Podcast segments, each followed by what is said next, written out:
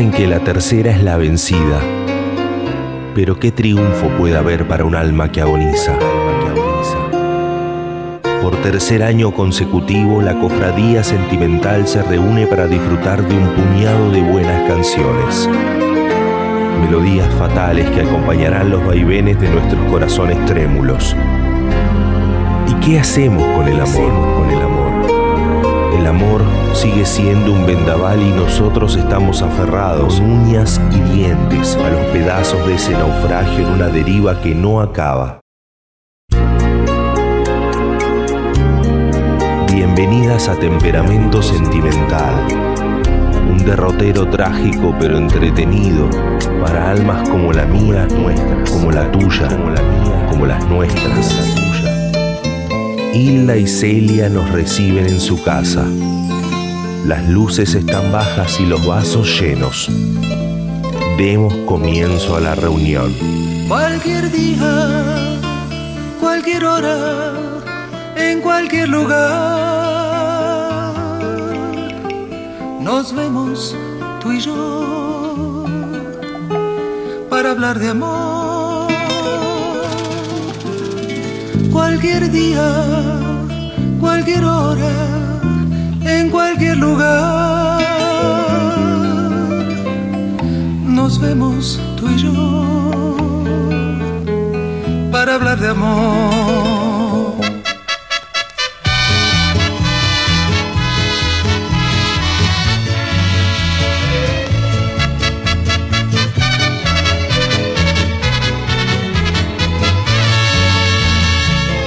Ya vine de donde andaba,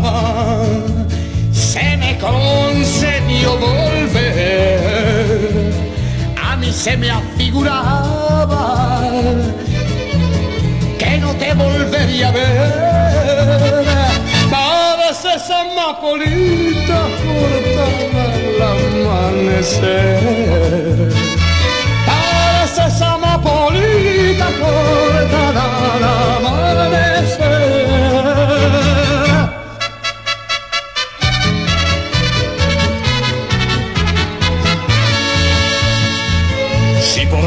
Vengo de lejos, me niegas la luz del día, se me acequia tu esperanza,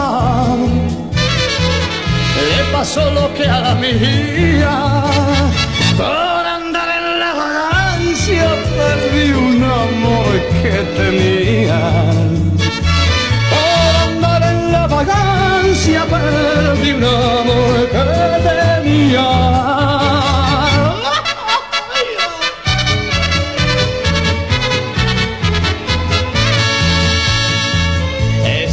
Estrellita reluciente de la nube colorada. Si tienes amor pendiente, tócale su retirada. Ya llegó el que andaba ausente y este no consiente nada. Ya llegó el que andaba ausente y este no consiente nada.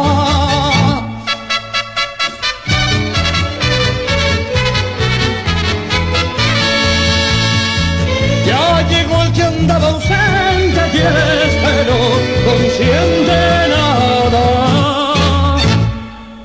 Amiga querida, ¿cómo estás? muy acalorada. No puedo decir otra cosa. Vos ya sabés cómo soy, a mí el calor me tiene a mal traer. Yo venía bien con estos días que estaban así como con una, una calidez mesurada, pero ahora se ha ido todo al demonio. Así que bueno, ¿Qué estoy pasa? mal, estoy mal. ¿Qué pasa igual con la gente que no le gusta el calor? Nada, vive bien. Vive bien en invierno cuando todos Pero sufren. se sabe que a todo el mu- a mucha gente le gusta el calor. A mucha gente le Somos gusta el calor. mayoría. Yo, eh, yo soy una defensora del invierno porque son las mejores ropas, las- los mejores trajes, los que más te visten, donde nadie sufre porque de última... No, no, yo ni quiero entrar en este debate. ¿eh? No, no, no, Solo te entramos. pregunto, ¿vos qué pensás? Que, eh, ¿Cuál es más para ricos? ¿El invierno o el verano? No, eh, los dos son para ricos, porque tenés que estar en la calle o trabajando, es lo mismo. No es, para mí no es lo mismo. Para mí es peor el invierno. ¿En qué Para ir a circunstancias? trabajar es peor el invierno. Para mí es peor el verano. Depende de tu trabajo. Si trabajas en una oficina con un aire acondicionado y calefacción, no te pasa nada. Si Sí, si tenés hombreando bolsas, las- Sí. si trabajas en un puerto, si trabajas en la calle, si trabajas que a la intemperie, el invierno es mucho más favorecedor porque de última Sí, te abrigás. Si tenés que salir a las 5 de la mañana para tomarte el tren para llegar de tu trabajo. Sí, pero si te agarran las 2 de la tarde en el medio del rayo del sol, ¿qué, te con- qué me contás? Bueno, no, esta, son los- es- es- esta es- conversación es estéril, pero eh, para mí Yo para mí el verano se disfruta si no al- tener frío es más costoso porque tenés que tener abrigo, calefacción en tu hogar, lo que sea, consumir cosas calóricas que el verano, que después de todo más o menos es sacarte cosas, comer liviano, Sí, tomar agua, y tener una heladera. tener una heladera, bueno, sí. No es, no, es tan- no, es, no es todo tan fácil como parece. Va, no sé. Yo te digo que Pero me molestan los comentarios en contra del verano, me parecen aguafiestas, ya está, ya llegó, es nuestro momento. yo la, yo la paso bien, pero porque no una mierda en el verano. Entonces no me estoy en la pileta tirada al sol, me meto adentro con fresquito, capaz un aire acondicionado, que pin que pan la paso bomba, pero yo me recuerdo otros veranos de mi vida donde no había aire acondicionado y era ventilador y era aire caliente y era comer afuera porque adentro no se aguantaba en la casa, no poder prender el horno y hacerte una empanada porque no se soportaba. Es difícil, es difícil también. A mí me está pasando que soy muy, muy, muy, muy pro verano, que igual, obviamente, hay momentos del día en que me quiero morir o que estoy fastidiosa y no sé por qué, digo, bueno, es el calor, pero es como que no quiero ni pensarlo, tipo, no quiero ofender al, al astro rey. Tipo, te amo. A mí no, me- no te eh, ofendas porque estoy diciendo que estoy molesta por el calor. A mí me gusta porque sí moviliza a hacer cosas que por ahí en invierno te tira más para adentro y tal, la cuevita y todo lo que ya sabemos, pero también es un, medio un tedio. O sea, no es, Es que... un poco es- tedioso, pero la cantidad de luz, las plantas en flor, la vegetación, ¿todo eso no te da alegría? Sí, me da alegría. Eh, justo este año no es un año muy favorecedor para todo eso que estás diciendo, porque hay una sequía que raja la tierra. O sea, yo te invito, bueno, ahora no porque no hay luz, ¿no? Pero si te asomás a la ventana de mi pieza que se ve la plaza, la plaza está seca, boludo, está seca porque no llueve. También depende de muchas cosas que sea un verano, no sé, resplandeciente como el que estás diciendo. También es cierto que no es lo mismo un verano en la ciudad que un verano en un Oh. lugar donde corre un poco más de viento, porque bueno, acá ya sabemos que no se enfría la noche, entonces también me es un padecer. Los bichos me ponen de mal humor, tener que poner una pastilla para los mosquitos todas las noches me saca un poco de quicio. Bueno, esas pavadas, pero en el invierno no sufro esas cosas. Entonces, para mí, punto para el invierno. Bueno, acá está dividida. Bueno, distancias insalvables que no vamos a resolver hoy. No, no. Y una conversación que no es Para estéril. iniciar el programa. para- Bueno, estuvimos en Radio Nacional. Sí, cualquiera. Gracias Ivana Sherman ¿Quién y lo su diría? equipo por invitarnos. ¿Quién lo diría? Ahí en- con Yo Héctor quiero ver-. Imágenes como de personalidades que nos gustan entrando a Radio Nacional, así se- siento que compartimos algo. Eh, no, estamos muy poco eh, chequeadas de información hoy, pero Radio Nacional era la ex Radio del Mundo. Eso no lo chequeamos. Bueno, lo podríamos chequear. ni idea. Pero sí, todo un acontecimiento. Yo nunca, siempre nuestra experiencia en radios pequeñitas, eh, precarias, Comunitarias. comunitarias, radios abiertas en la plaza. Y de ahí, pum, directo a la radio pública. Es un escalón a la fama. Eh, lindo, me gustó, vi muchos estudios. Hay que decir que eh, de- nos empezó a seguir mucha gente. Bueno, Le sí. damos la bienvenida a todas esas personas La que llegaron nueva. después de eso que hicimos. No, bueno, participamos en el programa Ser Millennial Soy, eh, Hablando que de Sherman, de hablando solteronas. de las solteronas. Sí, un tema. De ser solterona hoy. Sí. Bueno, ¿quién no lo es? Un poco. Yo tuve que salir a luchar a capa y espada por mis declaraciones en ese programa, así que... Amiga. Bueno, Bueno, está bien igual, no sé.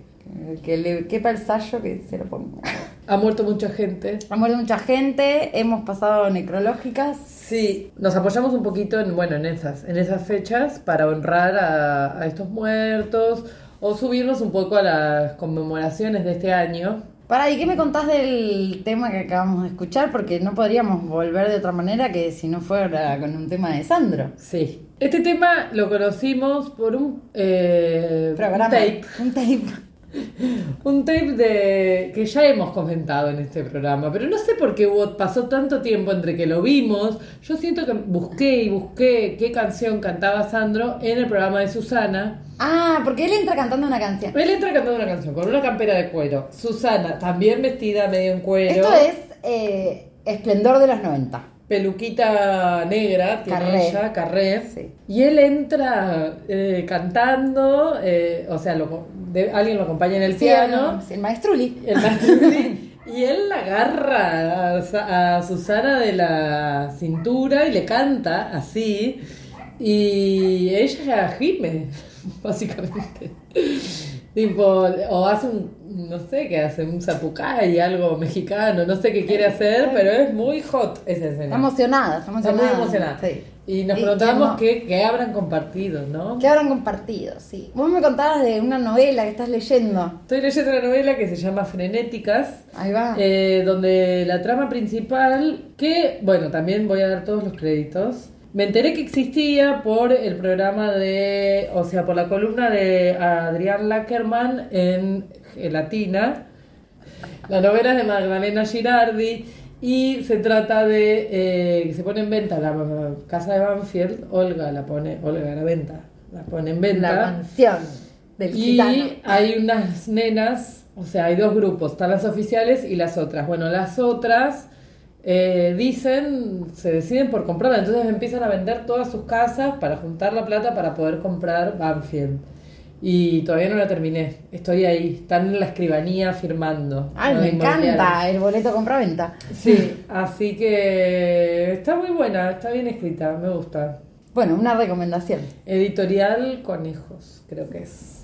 Y así arrancamos. Arriba. Eh, destaqué, eh, este, esta canción tiene unas partes muy buenas, como por ejemplo cuando dice, por andar en la vagancia, perdí un amor que tenía. que ¿quién, quién no ha pasado por esa circunstancia, no? Eh, y, y bueno, y ¿qué le vas a hacer? Eh, también le dice, si tenés amor pendiente, avisale que se retire porque ya volví. Ya volvió. Sí, eso es verdad. Y la otra parte de mm, del que no consiente nada. Esa parte. Y lo de padres esa amapolita... No, Sí. a- a- amapolita cortada al amanecer. Hermosa. Eso es lo que le dice a Susana. Porque esa Susana se la ve muy fresca. Yo supongo que tiene que ver por eso.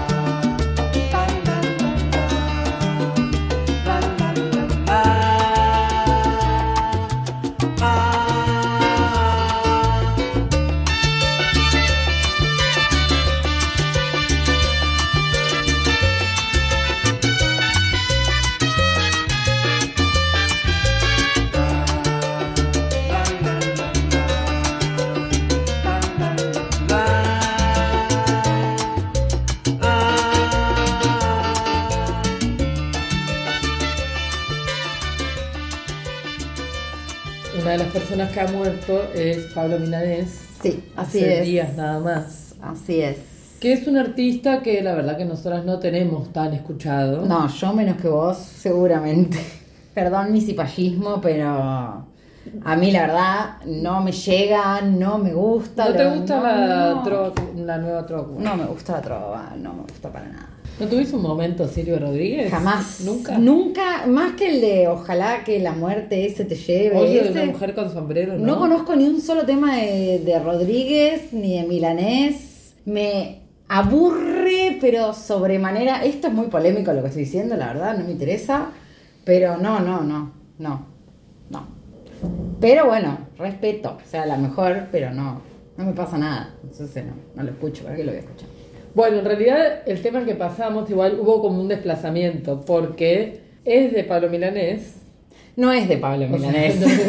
pero la, la música sí. Claro, la música es de Pablo Milanés, pero en realidad es un poema de Nicolás Guillén, Bueno, sí, claro. ¿Quién es Nicolás Guillén? Para quien un no lo conozca. poeta afrocubano, pero bueno, a él también le, gusta, le gustaba denominarse como mulato. Y bueno, nada, también así, otro, un revolu- otro revolucionario, por decirlo de alguna manera. El poema está intacto para mí. Sí, está bastante intacto. Eh, pero bueno, por estas diferencias que teníamos con la música de Pablo Milanés, pasamos una versión de la sonora, sonora ponceña que son de Puerto Rico. Sí, acá hay una... O sea, medio que dejamos afuera a Pablo Milanés, al fin y al cabo. No, yo la- eh, me pasa que me resulta como medio monótono o, o que me termina aburriendo. No sé, hay algo que no, no engancho con esa cosa de la trova, ¿no? No sé. Y bueno, también, qué sé yo, pensando por ahí que a la gente le va a pasar lo mismo. Tal vez no, pero bueno, esto es arbitrario, así que la verdad, no importa. A mí me gusta del poema esta parte que dice, mm, eh, como, ¿quién te dijo que yo iba a hacer todo risas? No, sí rescato igual. eh, Y que se llame de qué callada manera es muy lindo.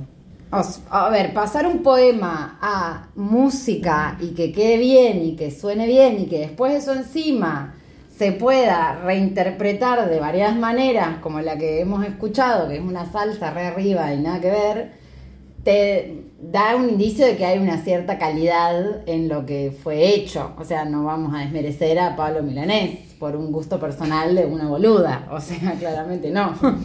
Sí, lo de la callada manera. Yo me imagino una bueno. persona como entrando de puntillas, pero con cada pícara, ¿entendés? Como que se va adentrando en su corazón. Puro lenguaje paralingüístico. Eh, sí. No sé muy bien a qué hace. eh, o sea, alguien nos tendría que explicar. alguien que sepa un poco más de letras. Eh, ¿A qué hace referencia con las flores de abril? Bueno, tal vez tiene que ver con que la primavera estamos en el hemisferio cambiado. Y bueno, lo de la rosa, del rosal principal, también ese acto de cortar una flor de algo que cuesta mucho hacer crecer, como es un rosal, eh, también me parece a rescatar. Pero él se compara con la primavera, él- él- eso le dice, ¿quién te dijo que yo era risa siempre y nunca llanto? Como si fuera la primavera, no soy tanto. En cambio, que espiritual que usted me brinde una rosa de su rosal principal. Eh, esas imágenes para mí siempre son sexuales, como Sí. entregar la flor. Sí, sí. Yo me puedo imaginar otra cosa, pero quizás soy muy limitada. Eh, No, bueno, también, ahora que lo pienso un poco, puede ser como eh, de personas que se han peleado y... Porque es como... Yo me imagino esto, ¿no? Ahora que hago como una segunda lectura. Viene alguien, medio así sonriendo, de una callada manera, porque evidentemente tal vez algo hizo mal y viene que no sabe si pedir perdón o no pedir perdón o qué hacer, porque se, se viene sonriendo. Eh, como si fuera la primavera. Y yo muriendo, o sea, claramente, esa, o sea, el yo poético está mal, está pasando una situación grave. Y después le, le confirma y le dice, ¿quién te dijo que yo era risa siempre y nunca llanto? Como, ¿qué te pensabas? ¿Que iba a ser todo color de rosas? Bueno, no, la verdad te equivocaste.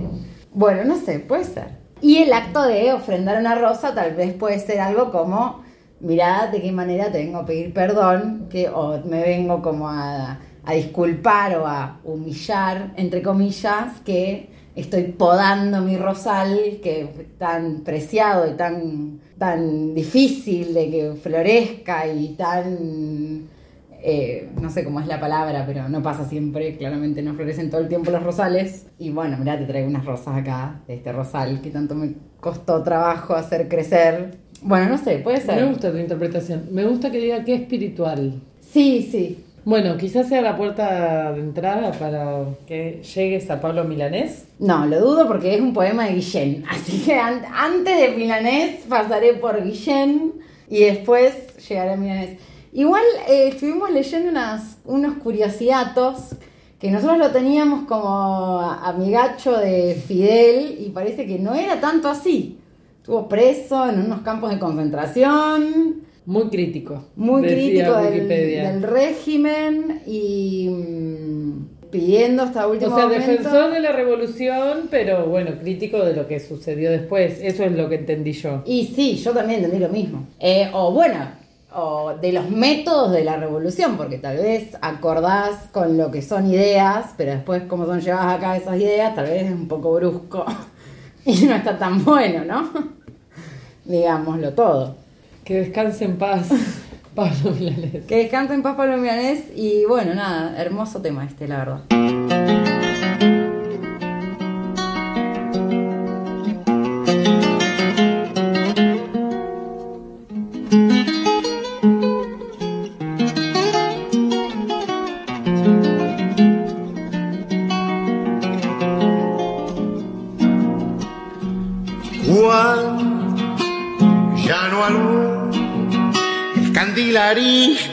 De mi corazón. Volvete a mi tierra, llévate mis coplas y canta las voz. Volvete a mi tierra, llévate mis coplas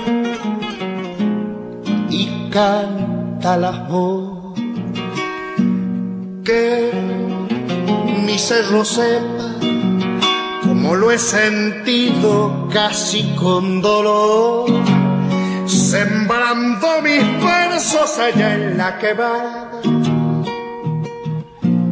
Decíselo vos, sembrando mis versos allá en la quebrada.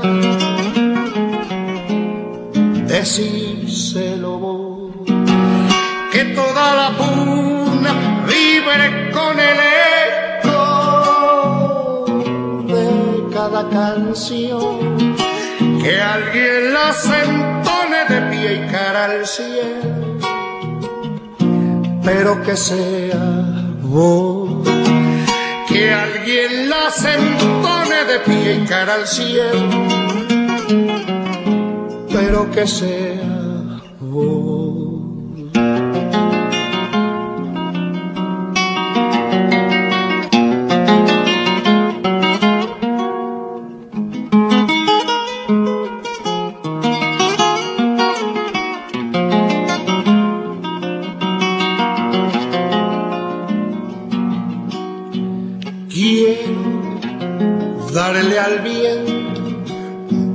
De notas con flecos de sol, que envuelto en mi samba la silba y las baila. Pedíselo vos, que envuelto en mi samba la silba y las baila.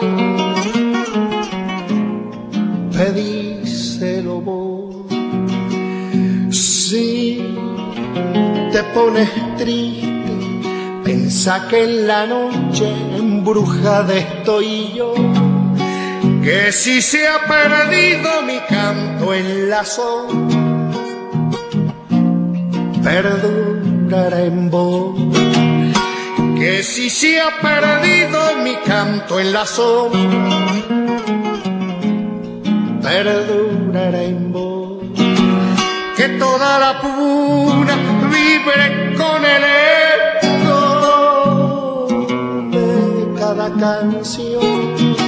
que alguien la entone de pie y cara al cielo, pero que sea vos, que alguien la entone de pie y cara al cielo, pero que sea.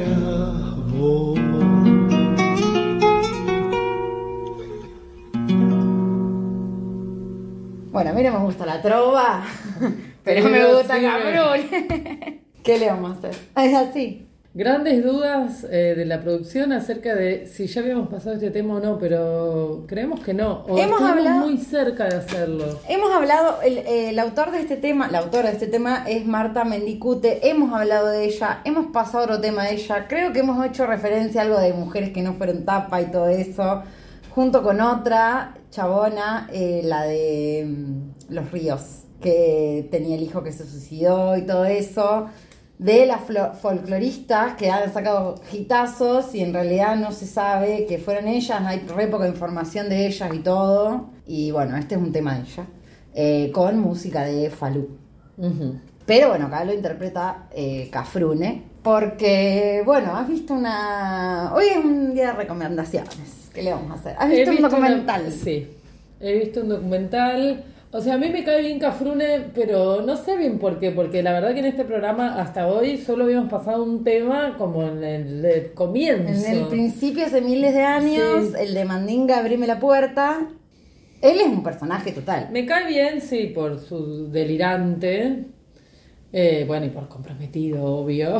Fue quien presentó en Cosquina Mercedes Sosa fue quien se saltó la censura y cantó también en Cosquín Samba de mi Esperanza y se cree que lo mataron por esto.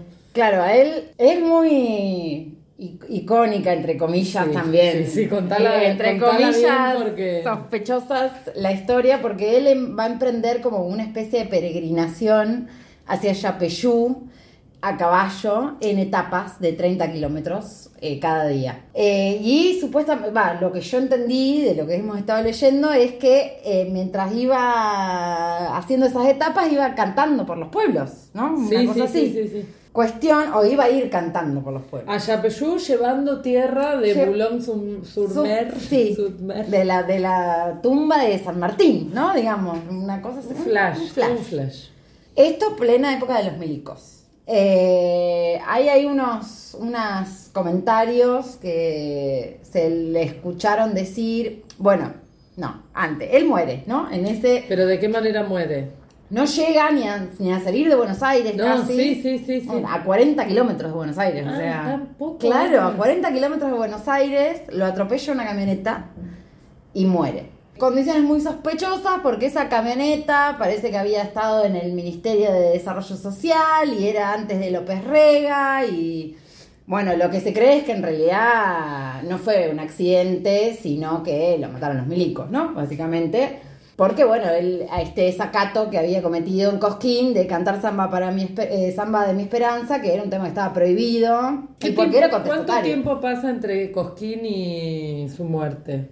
En enero del 78, él se presenta en Cosquín cantando, bueno, esto, Samba de mi Esperanza, que dice, aunque no está en el repertorio autorizado, si mi pueblo la pide, la voy a cantar. Bueno, la cantó y a los días, porque esto fue, no sé, 15 días después, una cosa así, emprende esta aventura hacia Yapeyú y ahí es cuando, eh, el 31 de enero, exactamente, y esto había sido en... El 31 de enero salen y el 2 de febrero lo matan. Sí, exactamente. Lo mata, eh, el que iba conduciendo es eh, Héctor Emilio Díaz, pero bueno, se cree que estaba bajo las órdenes de el coronel Carlos Enrique Villanueva. Hay testimonios, según lo que leímos por ahí, de gente que estuvo detenida en La Perla, en el centro de clandestino de detención de La Perla, que lo escucharon decir al chabón que como bueno, era muy peligroso con sus palabras y lo que decía y que había que bajarlo.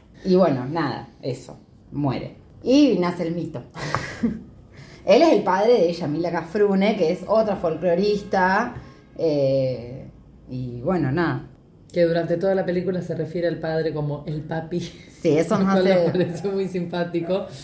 Eh, no, y en la película también hay una escena que quiero destacar por su, también por su elocuencia, que hay muy poco archivo fílmico de Cafrune. Sí, eso leíamos. En realidad creo que hay muy poco del chivo fílmico de las décadas del 60, digamos, de lo que vendría a ser el apogeo del folclore, de todas las eminencias. Hay como que no debe, hay registros, se debe haber perdido todo y lo que no está perdido no saber a dónde está archivado y tal. Pero hay una escena en Cosquín, pero antes de tocar, eh, donde él está nadando en una piscina. Ayer cuando me contaste esto no Se nada un largo ahí en la pileta, sale de la pileta el shortcito todo mojado y manotea un micrófono y empieza a dar una nota, así mojado como está.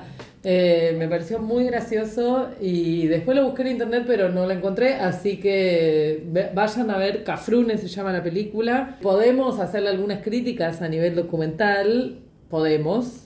Yo no la vi, así que no voy a. Eh, cosas del tipo el no hay un zocalito con el no es un documental clásico de gente hablando a cámara pero dice abajo el zócalo el nombre de la persona que habla pero no cuál es su rol en la historia de Cafrune Claro, si era amigo, si poneme era... poneme porque no sé y después también hay cosas que ponele hablan de había hay muy eh, no sé hay pocas fotos de Cafrune pero las que hay siempre está rodeado entre la gente Mostrame, poneme las fotos en pantalla. Como si menciona fotos, poneme, o y salió en todos los diarios. Poneme así un montaje rápido de diarios. Es que no debe haber, amiga. O Pero sea, yo ¿cómo que pienso... no tanta hemeroteca en esta Y provincia. no, pero vos sabés que, va, no sé, yo siento esto, que para mí se han preocupado por guardar cada pelotudez y las cosas importantes no la han guardado.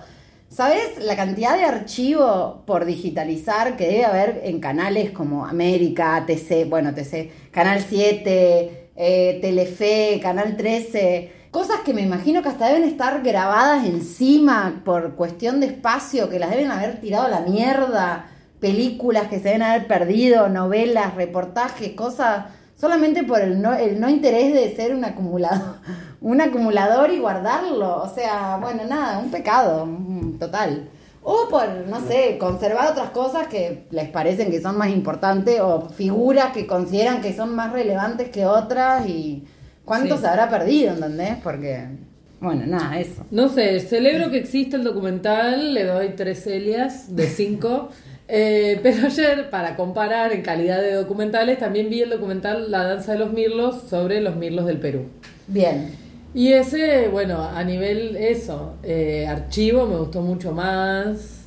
Eh, y pensaba, nuestros ídolos populares tienen esas ficciones de mierda, tipo la de Rodrigo, la de Gilda, ¿Por qué no un buen documental? Pero No uno hay- con mucha plata, bien producido. Bien hecho, bien hecho. No Un hay. buen el de. Sandro también es in- muy injusto con la figura que fue. El de Sandro es injustísimo. O Ese sea, tiene mucho material de archivo, pero después meten esas recreaciones pedorras. Bueno, que se pongan las pilas, porque acá ninguna de nosotras dos es. eh, Vamos a conseguir cine- un fondo para hacer nuestros propios documentales. Bueno, se ha dicho.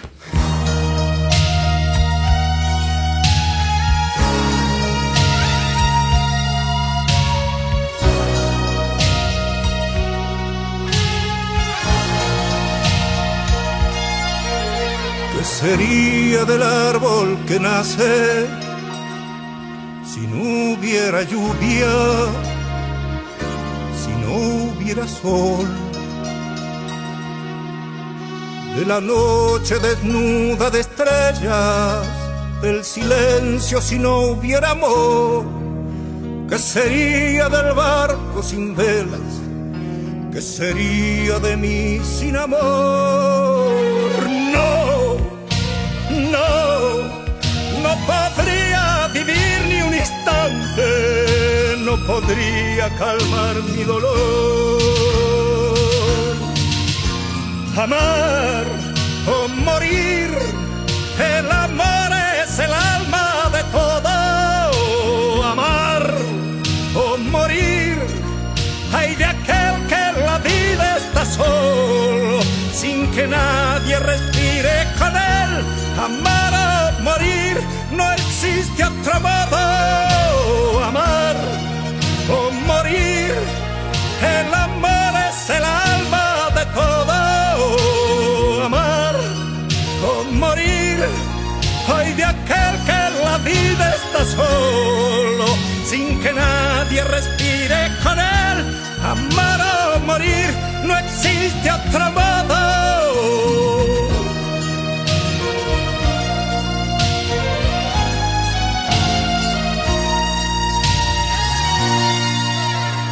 sería de todas las calles si no hubiera nadie prestando calor?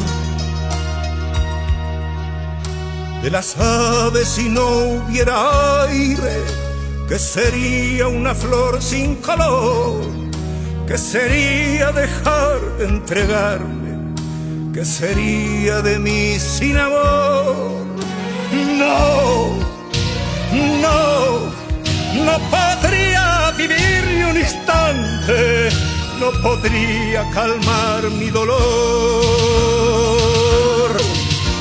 Amar o morir, el amor es el alma de todo. Amar o morir, hay de aquel que en la vida está solo, sin que nadie respire con él. Amar o morir, no existe otro modo. Amar o morir, el amor es el alma de todo. Amar o morir, hay de aquel que en la vida está solo, sin que nadie respire con él.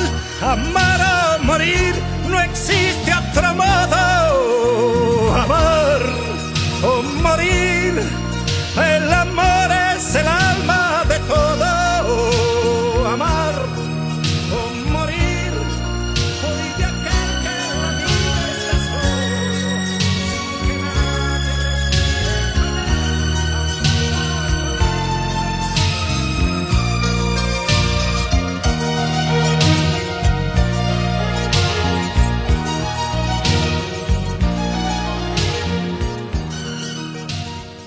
Sé cuántos homenajes a Fabio Ya hemos ya hecho. en esta segunda parte del año. No sé, yo lo que voy a comentar es que he quedado muy agotada, no sé cómo voy a recuperar, bueno, con este vasito de sidra que me voy a tomar ahora, porque lo he dejado todo abriendo esa sidra. Lo dio todo, lo dio todo. He perdido todas mis fuerzas, ya no, no puedo más. Qué difícil. Bueno, eh, inau- inauguradas, Inauguradas. inaugurada la temporada de, de- de fiesta. Algún día tendríamos que hacer un especial de Navidad. Yo amo la Navidad. Amo las canciones navideñas. Hagamos este año. ¿Vos decís el tipo el, ese día? No sé si ese día, sí, si estoy acá, grabemos el 24 mientras hacemos el piano, no, pero. Pero me- la, la época festiva me parece tan ridícula y lo que. Bien ridícula, sí. Lo que es ridículo me gusta, ¿viste? Entonces.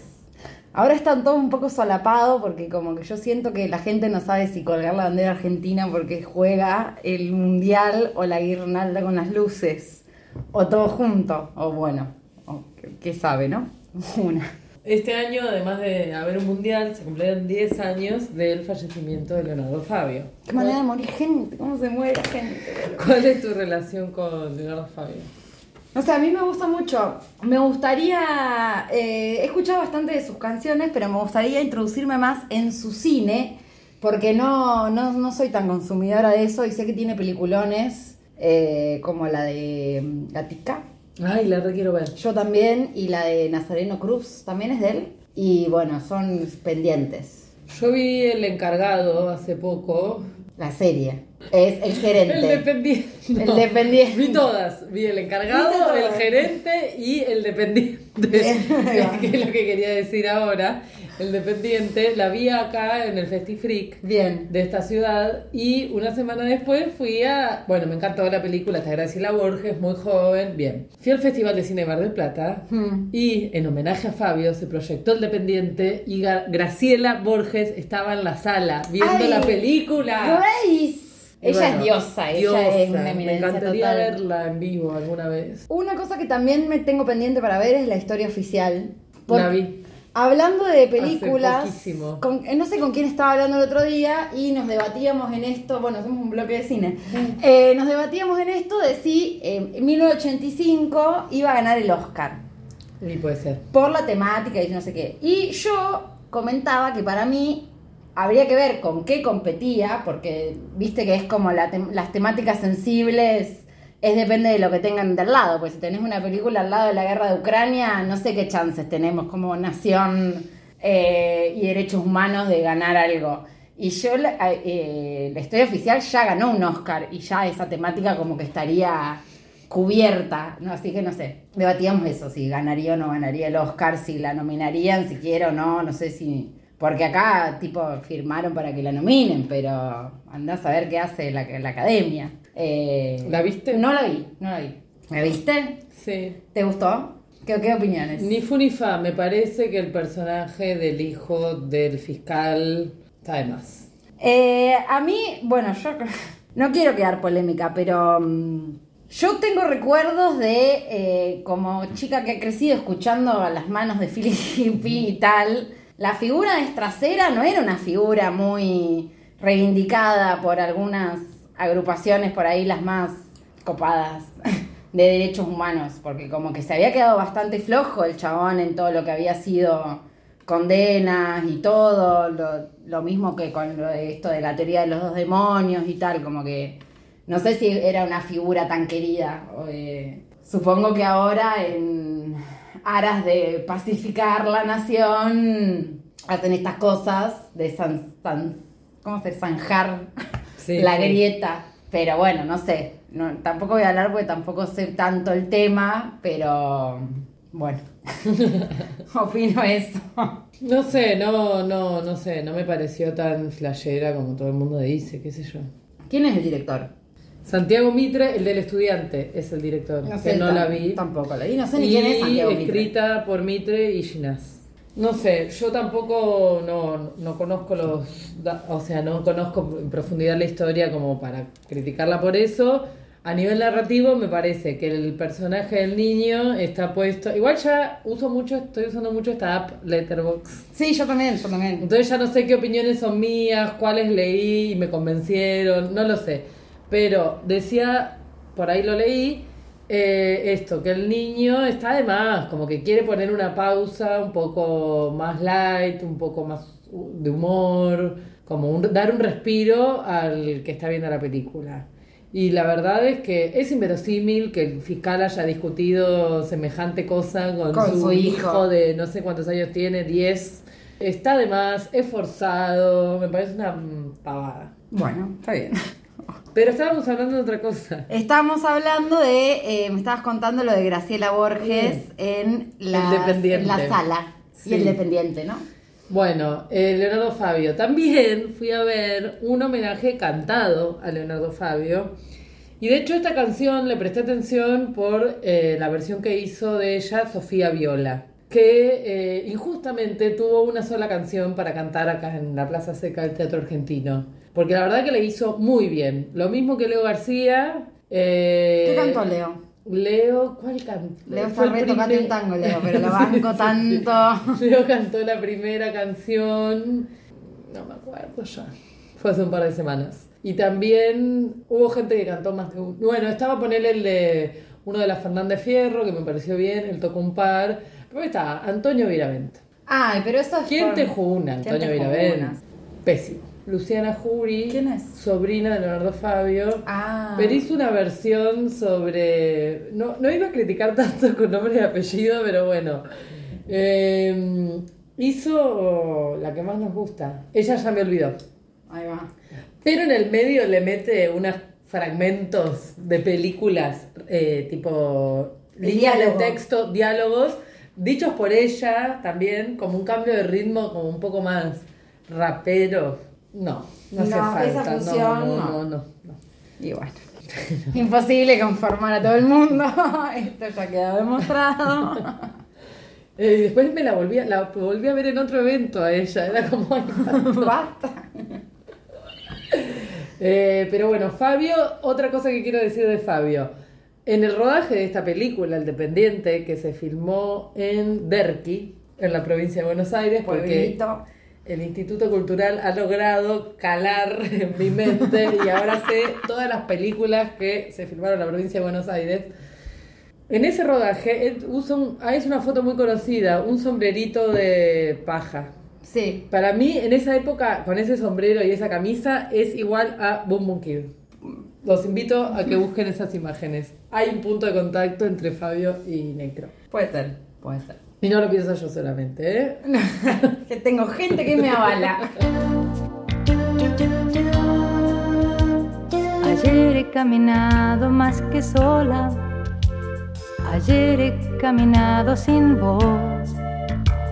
Y estaba la avenida de los tilos tan largamente triste que pensé que el otoño es igual a ese color, de ese color de caminar sin voz. Ayer he caminado más que sola. Ayer he caminado sin voz y estaba la avenida como río de otro país tan pobremente frío, tan largamente triste que pensé que el otoño es igual que el desamor. Ayer he caminado sin voz y todo lo que he visto no lo he visto. Apenas he mirado porque tuve mucho miedo aquí en el corazón. Ayer he caminado más que sola. Ayer he caminado sin voz. Y estaba la avenida de los tilos tan largamente triste que pensé en qué país estoy. Si estoy sin voz, en qué país hecho de desamor. Ayer he caminado sin voz y todo lo que he visto no lo he visto. Apenas he mirado porque tuve mucho miedo aquí en el corazón. Ayer he caminado más que sola. Ayer he caminado sin voz y estaba la avenida de los tilos tan largamente triste que pensé que el otoño es igual a ese color, de ese color de caminar sin voz, de ese color de caminar sin voz, de ese color de caminar sin voz,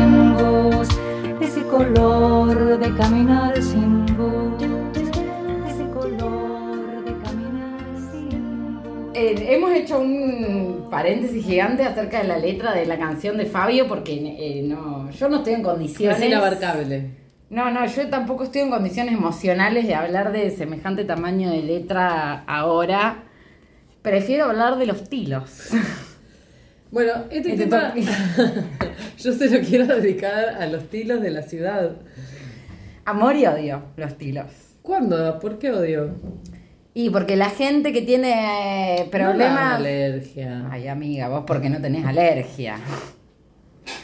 No, no, yo te puedo, yo no sé si tengo alergia, pero eh, me he ahogado un par de veces en la calle con las cosas que vuelan de las plantas en, la, en otoño y en primavera. Fija, los tilos contribuyen, los plátanos Pero el peor. tilo está ya en esta época, que ya es. O sea, no es como la alergia de la primavera, es mucho después. Para mí estallaron en este, en este En territorio, en este. Sí, esta semana. Antes, con la temperatura y no sé qué, no estaban todavía a pleno. No, no, es verdad eso. Qué mm, locura lo de las plantas. No pienso en esto de ir llegando a un lugar y empezar a sentir olor a algo, como cuando, no sé, ponele eh, el azar. El azar, sí. El azar o los jazmines, que por ahí estás como, venís una cuadra eh, y ya con una cuadra de, distancia empezás a sentir el olor. Y, y qué maravilla, ¿no? Como O sea, es un aromatizante natural, pero a nivel ambiente, Pero, a, a nivel claro- aire libre. Claro, a nivel aire libre. Sí. Es espectacular. Yo estoy medio igual tarada ya con el olor a tilo, como que me embriaga, no, no, no sé, estoy, me confundo en un punto, como que estoy eh, eso, anonadada Sí. Por la calle. El otro día una amiga me dijo, no distingo, no. bueno, yo igual hubo un momento en que identifiqué que ese olor que me gustaba, alguien Era me el olor dijo, a tilo. es el tilo. Claro, sí, a mí también me pasó. lo mismo. Pero esta amiga me dijo, no sé cuál es el olor del tilo. No, identificar también, porque por ahí vos decís, ay, hay olor a tilo, pero no sabés cuál es la planta de tilo, porque vos ves una, una- Sí. un aglomerado verde y no es lo el mismo. árbol es hermoso, El árbol es- frondoso, su sí. copa bajita. Sí, sí. Tiene como unas florcitas medio amarillas. Sí. Unos pelinchitos ahí. También, eh, bueno, intuyo que el té debe salir de ahí. Que, bueno, cuántas, cuántas cosas que nos da, ¿no? Nos da el tiro. Eh, y nos dio esta canción. Nos dio esta canción. Que, bueno, la letra es de una poeta, María Huernique, residente en Mar del Plata. Sí. Vivió en Mar del Plata y murió en Mar del Plata. Que supuestamente se la escribe a su hija, que se fue al exilio. Sí. Y la Avenida de los Tilos no habla de la ciudad de La Plata, sino de Mar del Plata. Sí, es de la avenida Porredón, ¿no? Una diagonal. La diagonal. Eh, bueno, habla de todo lo que ve sin ella. Pero bueno, fue duramente censurada en dictadura. La prohibieron porque, bueno, como parece que hacía mención a esto de las calles sin alguien y hablaba como un poco del país, bueno, del país, la mención de como quedas sola en un país porque se te fue la persona que querés o lo que sea. Así que bueno, la prohibieron. Bueno, bueno, poco criterio de la vida. Eh, Y acá está interpretada por Luciana, una cantante mendocina, de la cual eh, este fue su mayor hit. que vos me contabas que tenías dos vinilos y ni sabías de, de nada de todo esto. Debo tener este tema. Es un lindo tema, eh, me gustó. ¿A qué árbol le dedicarías una canción, Hilda? ¿A qué árbol le dedicaría? Eh, yo creo me gusta mucho el jacarandá. ya tiene una Mm, Ya canción, tiene una canción, varias debe tener. Pero el otro día pensábamos que, eh, ¿por qué dice celeste y no violeta? Y porque para mí está en el borde, primero por la rima y después porque también para mí es un color de una interpretación muy subjetiva. El jacarandá me gusta, eh, me gustan la, no sé si es un árbol, yo creo que sí, la Santa Rita. Mm, Los árboles con flores suelen ser lindos eh, de, de por sí. No, no sé algún otro árbol así ahora que pienso. Bueno, el sauce me gusta también. Que pienso así un árbol sin flor. Parece un árbol interesante también. ¿Cuántos árboles? Estoy pensando que hay muchos árboles que tienen canciones porque estoy pensando en la de la mora, en la morera, de la mora blanca a la mora negra. Bueno, el jacarandá que ya los nombramos. Del ceibo debe haber alguno, como flor nacional, tiene que haber. Es como una cosa medio de la. Va, no sé, pienso, ¿no? Un poco así. Como de la música, que cosas pasen alrededor de la vegetación, ¿no? Como que es una figura bastante nombrada. Ya sea árboles o poner el tema que escuchábamos antes de lo del rosal. Siempre aparece como esa figura de no sé, del aroma, de pasear por abajo una arboleda, de eh, los árboles están tristes y ni hojas tienen ya y así. Sí, tengo algo para contarte que tiene mucho que ver con eso. A ver. Perdón, pero es otra referencia, re pesada, lo siento. Pero estuve leyendo un libro que se llama Tilos secos, diagonales rotas, de Horacio Fiebelkorn, sobre la poesía platense. Como la, la que fue construida como la, así como canónica. Y bueno, todas las, todo lo que ignora ese canon de poetas, todo lo que deja por fuera, etc. Y al, al margen cuenta una anécdota que Juan L. Ortiz, cuando se vino a vivir a Buenos Aires, algo así fue, Después se volvió a, Entre Ríos y cuando le preguntan, bueno, pero ¿por qué te fuiste? Dijo, porque me falta paisaje y sin paisaje no puedo escribir. Así que creo que tiene algo que ver, o sea, si bien se puede escribir de todo y podemos encontrar poesía en todos lados, hay alguna asociación entre vegetación y arte. Pero pará, porque Marita, hay otra cosa acá. Eh, ¿Pensás que nunca se puede abandonar del todo el paisaje en el que empezaste Natal. a hacer algo? Ah. Claro. Como, no sé, por ejemplo, ahora que lo nombrás a este, que a este Ortiz, que se volvió porque le faltaba paisaje, pienso en ratas de ciudad, como por ejemplo Sí. Art, que no podría haber escrito en otro lugar que no fuera eh, un conventillo, en- y él entre eh, la, la mugre de la capital, digamos, por o sea, mugre, por decir algo, es figurado, ¿no? Eh, y bueno, esto como, no sé, capaz que... Sí, que todo puede ser paisaje también. Claro, todo puede ser paisaje, pero si hay algo como de lo que te hace empezar a hacer algo artístico, sobre todo pintar o escribir o hacer una canción, que tiene que ver con el lugar en el que empezaste a hacerlo. Y que Sí. por más que después que te traslades, medio como que siempre vas a estar buscando eso, o no, o, es, o estoy siendo una purista. Y debe haber gente para todo, pero un poco sí creo. Sobre todo porque, va, no sé, re berreta la interpretación, pero mm, supongo que identificarás tu momento creativo con algunas cosas, ¿o no? No sé, sí, supongo que sí. Que, bueno, tal vez el momento creativo está marcado por algo. Por más que no sea tu lugar natal, pero sí como algo que te movilizó y que después ya vaya siempre en busca de eso, como en medio una especie de droguita. Después vas a necesitar eso para poder hacer. No sé, no sé. Me pregunto también si, bueno, hablando todo esto del paisaje, si hay algunas cosas que son de ciertos lugares. O como nos ponele, ¿por qué acá en esta geografía es- existe la música existe y no existe algo como el bolero?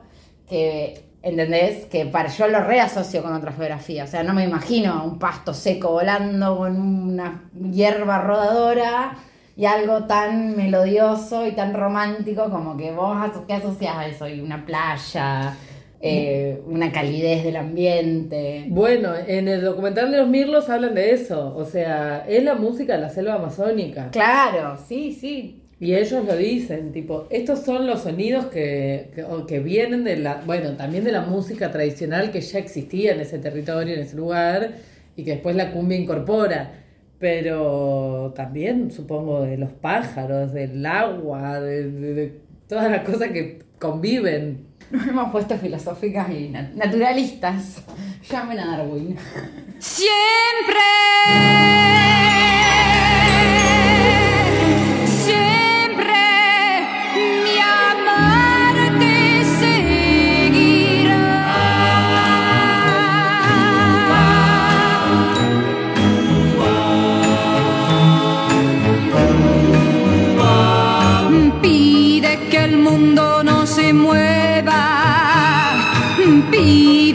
sol no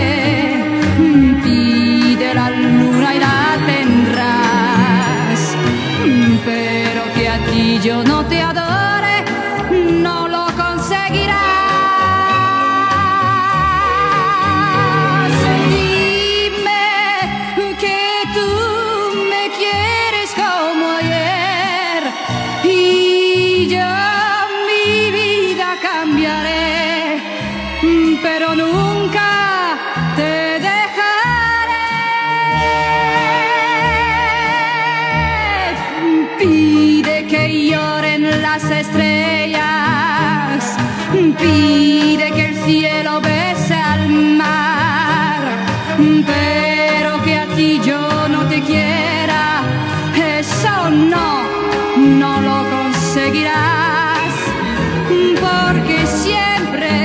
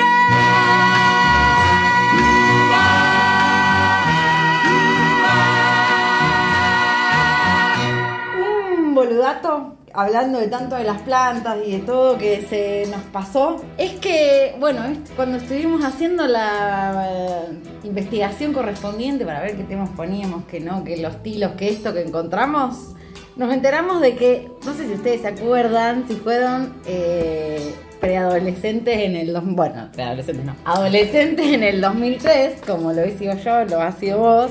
Hay un tema muy de moda que se llamaba Dragostea Intei, que lo hacía una, una banda que se llamaba Ozón. Después hubo, parodias mundialmente, acá le hicieron los sultanes y tal.